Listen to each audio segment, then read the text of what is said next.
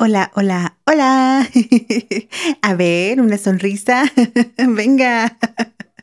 Te saludo con gran gusto desde Tierras Potosinas, acá en México. Mi nombre es Gaby García y este podcast se llama Aire, el mundo de Gaby. Y ya inicia el episodio número 22.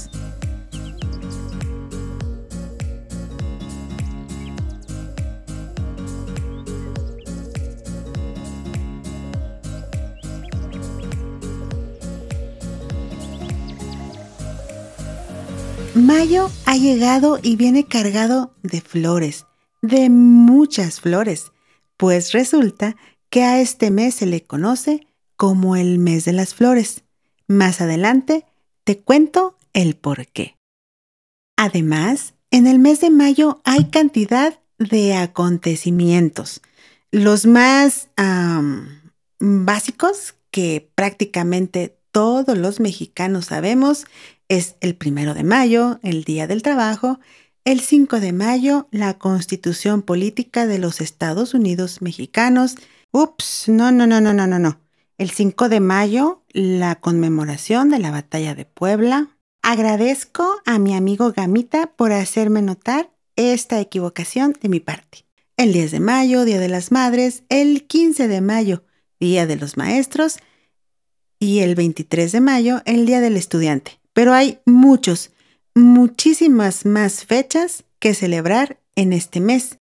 Hasta parece que es el mes más amado del año. ¿Será por la primavera?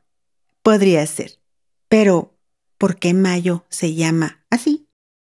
En la mitología romana, Maia era la diosa de la primavera y como tal recibió su nombre en su honor este mes, mayo. Se pensaba que su nombre estaba relacionado con el adjetivo comparativo maius maior, más grande, más grande. Como era considerada diosa de la primavera, también la relacionaron con Bonadea, la buena diosa, diosa de la fertilidad, de la castidad y de la salud. Los romanos consideraban al mes de mayo como un mes un tanto infeliz. Qué raro, pero chécate el dato del por qué. A pesar de que en mayo empezaban los juegos florales, Ludiflorae, el resto del mes se dedicaba a los lémures, las inquietas sombras de los muertos. La fiesta lemuria o lemuralia son las denominaciones con las que se conoce una celebración religiosa pagana de los antiguos romanos. En ella se realizaban ritos durante tres días y noches para exorcizar los espectros de los difuntos inquietos e impedir que embrujaran sus hogares.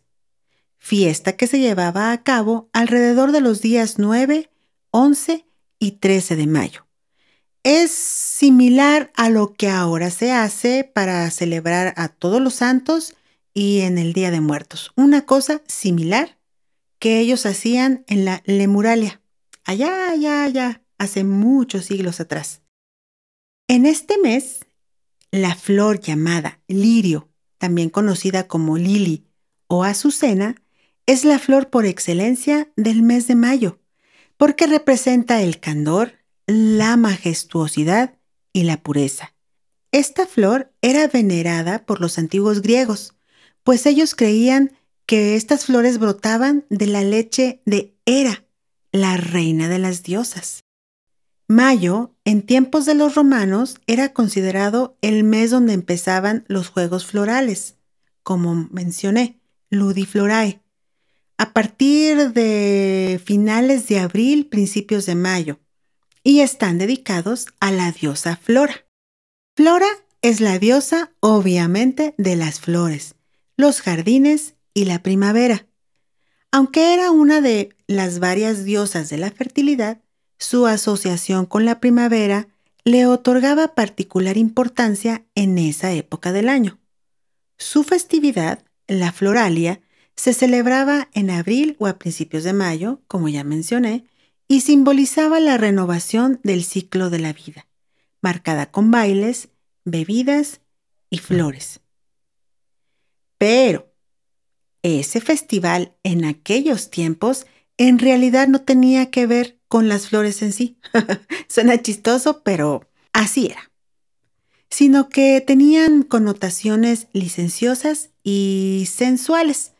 Digamos que la gente salía a divertirse, ¿no? En contraste con otras celebraciones, eh, los juegos florales tenían un carácter plebeyo y salían a hacer, a, comer, a bailar y hacer muchas travesuras, por así, por así llamarlo. Mayo es el rey de la primavera. Las temperaturas van en marcado ascenso y los días siguen creciendo. Hay un refrán que dice, marzo ventoso y abril lluvioso sacan a mayo florido y hermoso, haciendo referencia al progresivo avance de la primavera. Las lluvias de este mes son muy valiosas para el campo y las siembras. Quizás ya no es tan, quizás ya no aplique tanto ese refrán porque no necesariamente tenemos lluvias en abril. A veces no hay, a veces sí hay y las que hay son muy pocas, muy pocas lluvias. Pero como comenté en el episodio de abril, la tierra en cuando entra la primavera es está lista, está abierta, está fértil, está preparada, es, el mejor momento de la, del año, la mejor temporada para las cosechas, para que haya muchas florecitas, para que sea como una renovación. Así que quizás podemos aplicarlo en nuestra propia vida, no necesariamente de semillas, de flores, sino con nosotros mismos. ¿Qué tal que en enero no pudimos iniciar como por lo regular sucede a principios de año, iniciar con nuevas metas, objetivos? No te preocupes, está marzo, está abril y está mayo. Cualquier día, cualquier mes es muy bueno para empezar cosas. Sin embargo, desde mi punto de vista, marzo, abril y mayo son idóneos para iniciar cosas que te van a dar resultados muy, muy positivos. Y por todo este asunto de la primavera, de las diosas y de flores, mayo es considerado como el mes de las flores. Y si bien en mayo encontramos una de las flores más hermosas, el lirio, si ustedes recordarán, en el episodio 18 hablamos de las margaritas y son las flores que a mí me fascinan. Nada más como una anotación por si me quieren regalar margaritas. También existe una piedra hermosa en este mes. ¿Cuál será? Cuando surgió la práctica de usar piedras de nacimiento en el siglo XVI, tanto la esmeralda como la ágata se asociaban al mes de mayo. En el año 1912, la Asociación Nacional de Joyeros creó la lista moderna de gemas y eligió a la esmeralda como única piedra de nacimiento para el mes de mayo. Con sus matices verdes hipnóticos, la piedra de nacimiento de esmeralda combina muy bien con los tonos de la primavera de este mes. De acuerdo a Blue Nile, lugar donde venden diamantes y joyería, esta deslumbrante gema de color verde refleja la frescura y la renovación de la primavera. Las esmeraldas son una variante del diverso mineral berilo y pueden variar en color desde un verde amarillento hasta un verde azulado. Así que ya sabes qué puedes regalar. ¿Cumples años en mayo o tienes un conocido a quien aprecias mucho que cumple años en mayo o hay un evento muy especial en mayo, las flores idóneas serían los lirios, llamadas también lilis o azucenas, o si no, puedes regalar algo en tono color esmeralda, porque quizás comprar una esmeralda es algo gravoso, pero ahí tienes. Si naciste en mayo, tu flor es el lirio y tu piedra preciosa, la esmeralda. Así es como inicia mayo, un mes muy parecido a abril. Me refiero a la hermosa primavera, llena de flores, flores coloridas y en consecuencia fiesta de alegría. ¿Cómo iniciarás tú este mes de mayo?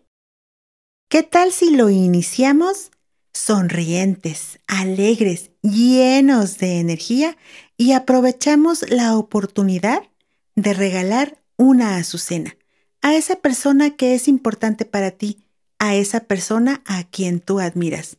Tenlo por seguro que la harás muy feliz. Te deseo que pases el mejor de los días y sonríe, sonríe mucho, porque sonreír es el mejor alimento para el alma. Muchas gracias por escucharme. Hasta la siguiente. Bye bye.